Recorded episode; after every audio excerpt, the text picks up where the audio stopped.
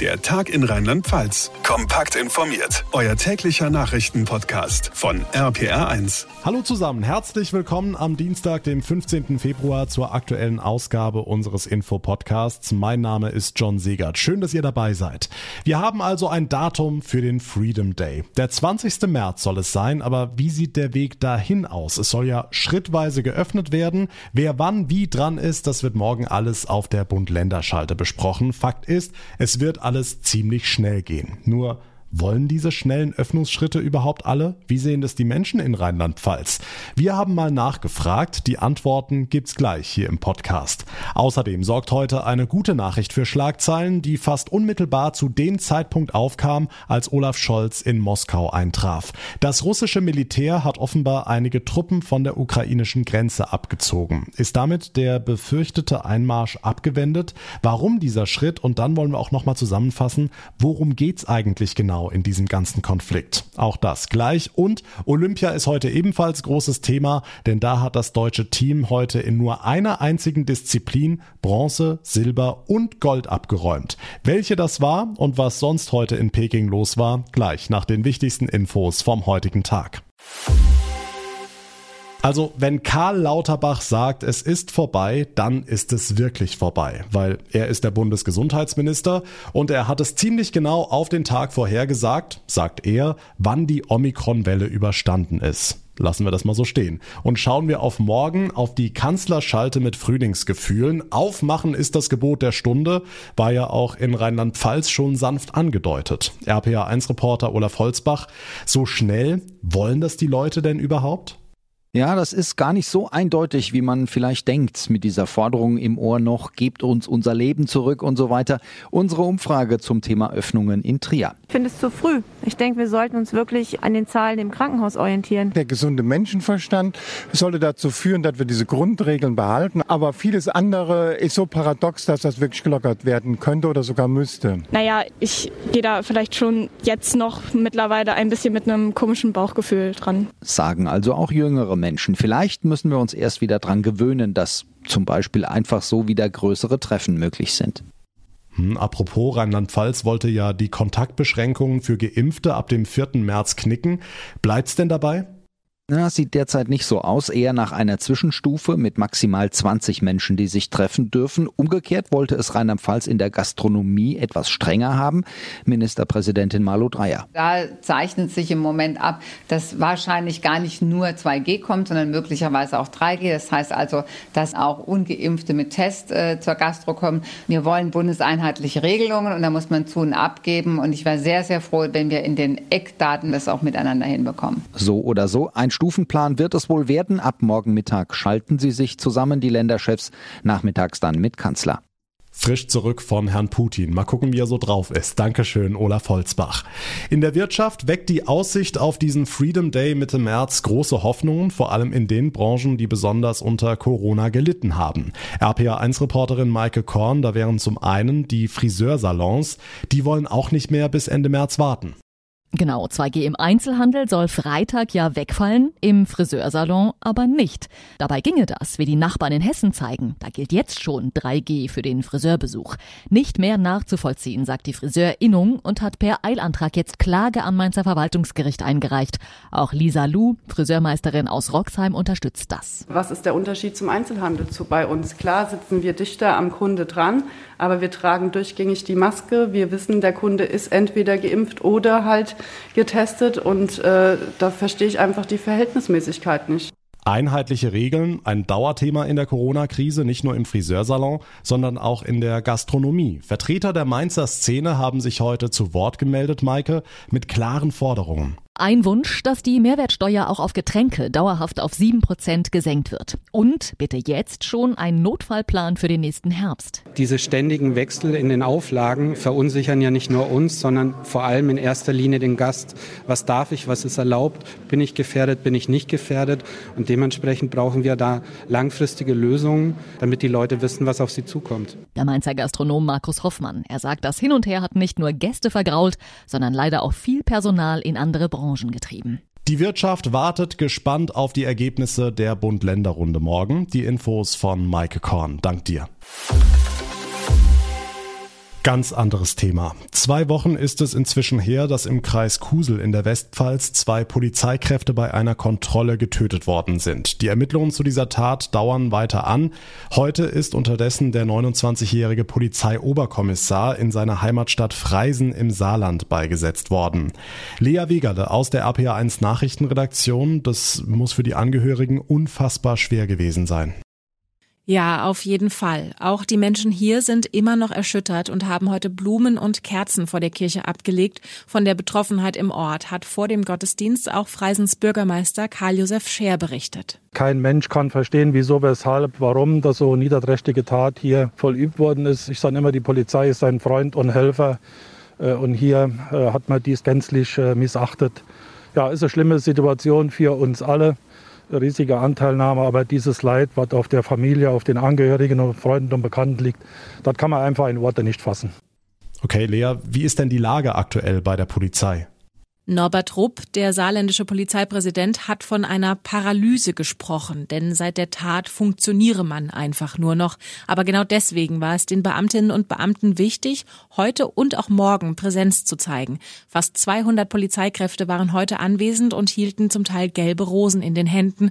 Auch Innenminister Roger Levens nahm an der Beisetzung teil. Das ist ein sehr trauriger und ein sehr, sehr schwerer Tag. Und deswegen ist es vielleicht ein kleiner Trost, dass so viele heute mit dabei waren und gemeinsam mit den Eltern, mit der Familie Abschied nehmen wollten und Alexander einfach zeigen wollten, du warst ein Kollege von uns, du warst ein Freund und wir gehen diesen letzten Weg natürlich mit dir und wir werden noch sehr, sehr oft und sehr viel an dich denken. Morgen wird die 24-jährige Polizeianwärterin in Homburg-Erbach beigesetzt. Auch hier findet die Trauerfeier unter Ausschluss der Öffentlichkeit statt. Die Beisetzung beginnt um 11 Uhr mit einer polizeilichen Ehrenwache. Also auch morgen nochmal ein schwerer Tag für die Polizei in Rheinland-Pfalz und dem Saarland. Danke für die Infos, Lea Wegerle. Im Ukraine-Konflikt hat sich heute ein wenig Entspannung abgezeichnet. Russland hat damit begonnen, einen Teil seiner Truppen im Süden und Westen des Landes abzuziehen. Bundeskanzler Olaf Scholz war heute zu Besuch in Moskau, hat sich mit dem russischen Präsidenten Wladimir Putin getroffen. Danach sagte Scholz, es gebe noch Spielraum für Verhandlungen und eine diplomatische Lösung des Konflikts. Und auch Russland hat sich nach dem Treffen tatsächlich gesprächsbereit gezeigt. RPA1-Reporter Christian Thiele für uns in Moskau. Christian, Putin sagt, Russland will keinen Krieg in Europa und auch Scholz betont, ein Krieg in Europa müsse verhindert werden. Ist die Gefahr also gebannt? Ob tatsächlich ein Krieg vom Tisch ist, das kann man noch nicht seriös sagen. Was man aber sagen kann, Russland hat heute Zeichen der Deeskalation in die Welt geschickt und gesagt, dass erste Soldaten nach Manövern wieder in ihre Kasernen zurückkehren sollen. Ob das tatsächlich stimmt, das wird sich aber erst in den nächsten Tagen zeigen. Entsprechend vorsichtig fielen auch die Reaktionen aus dem Ausland aus. Eben hat das russische Verteidigungsministerium noch mitgeteilt, dass 15 Kriegsschiffe an Übungen im Mittelmeer beteiligt waren. Hm, Scholz hat ja auch nochmal betont, sollte Russland in die Ukraine einmarschieren, wird das Folgen für die russische Gaspipeline Nord Stream 2 haben. Wie hat Putin darauf reagiert? In seiner typischen Art. Putin hat einmal mehr nämlich dafür geworben, dass Nord Stream 2 in Betrieb geht. Das ist die umstrittene Gaspipeline durch die Ostsee von Russland nach Deutschland. Putin meinte, weil Deutschland langfristige Verträge abgeschlossen hat, ist Gas aus Russland für viele Verbraucher günstiger, als es aktuell auf den Märkten verfügbar ist. Heißt übersetzt, überlegt euch gut in Deutschland, ob ihr auf dieses russische Gas verzichten wollt. Und die Deutschen, die sollten auch Ex-Kanzler Schröder dafür dankbar sein, dass er sich für dieses günstige Gas eingesetzt hat, meinte Putin.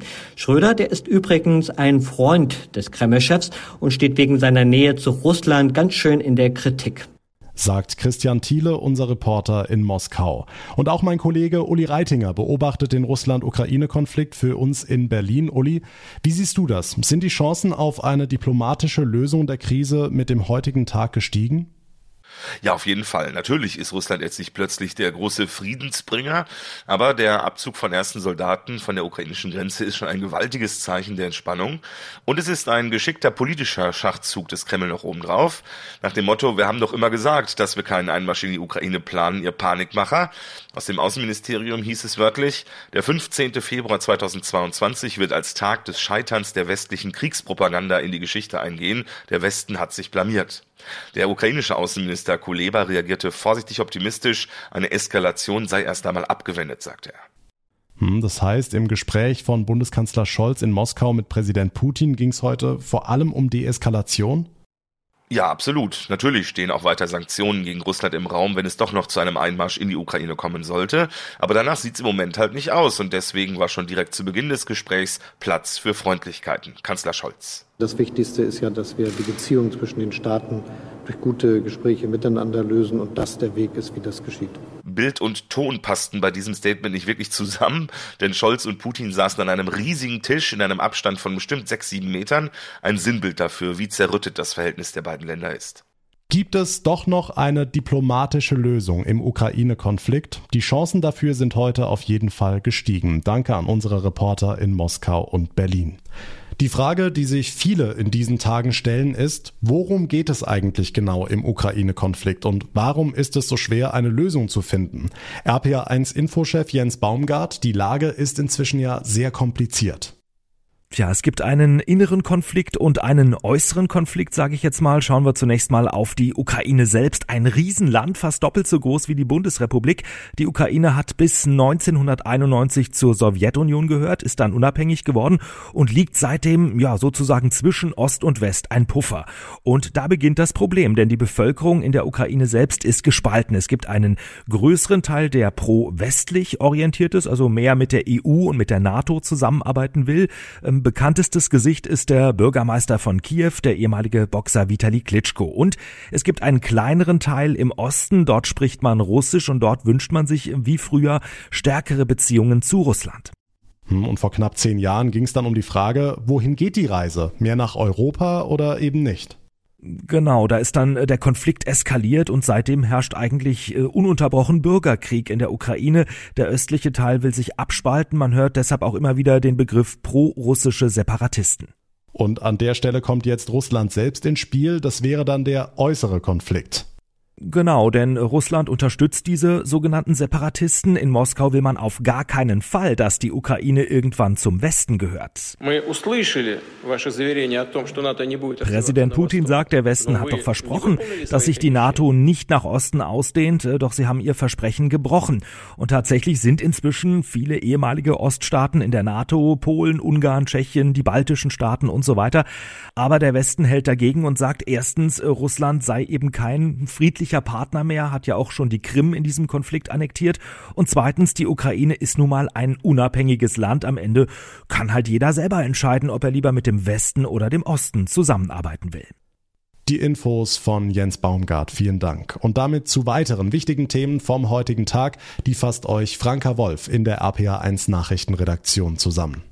Schönen guten Tag. Auch Daten aus den PCR-Laboren zeigen, das Corona-Infektionsgeschehen lässt offenbar nach. Letzte Woche waren erstmals seit Jahresbeginn sowohl die Anzahl der durchgeführten Tests als auch die Positivrate rückläufig.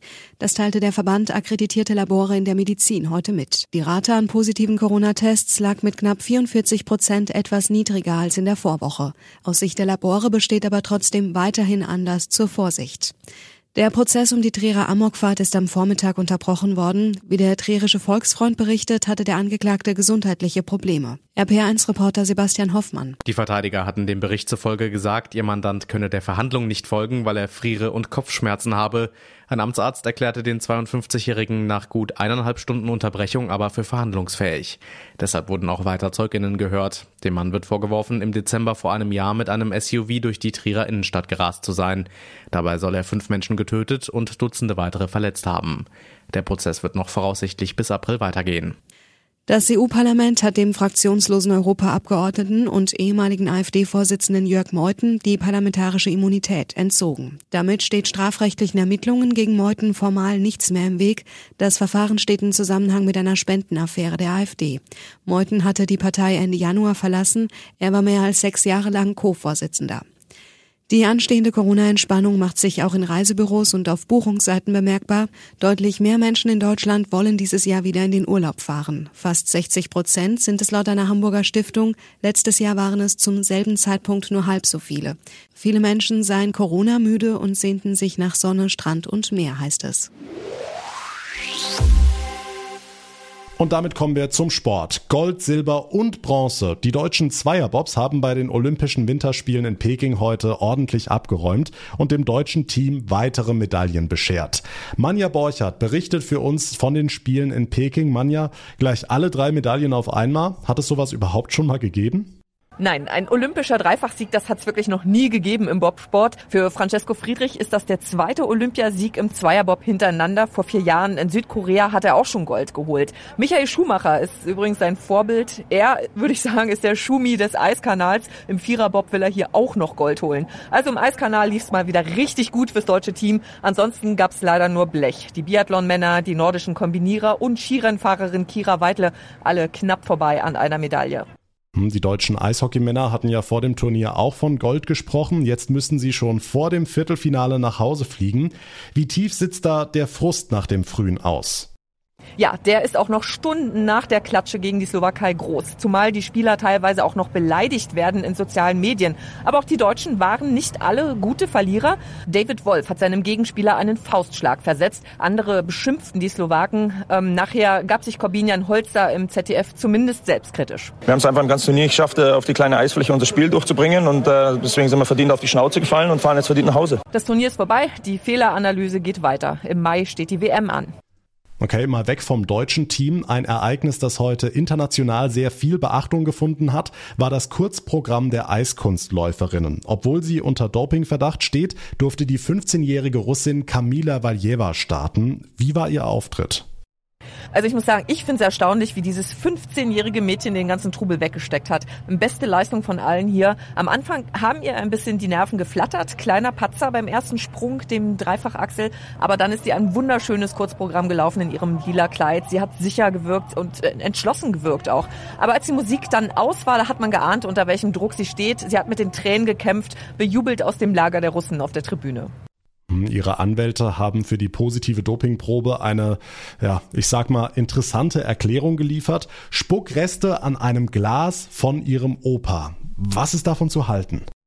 Naja, Opas Herzmittel soll über ein gemeinsam benutztes Glas in den Körper der Enkeltochter gelangt sein und zwar in einer Menge, die zu einer positiven Dopingprobe führt. Man will ja dem Urteil des Sportgerichtshofs nicht vorgreifen, da wird der Fall ja untersucht, aber ich würde mal sagen, abenteuerliche Erklärung. Sogar in mehreren russischen Medien wird das angezweifelt und der bekannte Doping-Experte Fritz Sörgel sagt auch, das ist eine Ausrede, ein bisschen Spucke am Glasrand, die Menge ist zu gering. Ja, klingt schon ein bisschen dubios. Danke für die Infos, Manja Borchert für uns in Peking. Und das war der Tag in Rheinland-Pfalz für heute. Ich würde mich sehr freuen über eine kurze Bewertung, zum Beispiel bei Apple Podcasts oder bei Spotify. Und wenn ihr den Tag in Rheinland-Pfalz ganz einfach abonniert, uns folgt, geht auf jeder Podcast-Plattform und seit einigen Wochen auch bei Instagram. Da könnt ihr uns auch mal folgen. Da bekommt ihr dann zusätzliche Infos auch zu unseren Spezialausgaben. Mein Name ist John Siegert. Ich bedanke mich ganz herzlich für eure Aufmerksamkeit und euer Interesse. Wir hören uns dann morgen Nachmittag in der nächsten Folge wieder. Bis dahin macht's gut, einen schönen Abend und vor allem bleibt gesund. Der Tag in Rheinland-Pfalz, das Infomagazin, täglich auch bei RPR1. Jetzt abonnieren.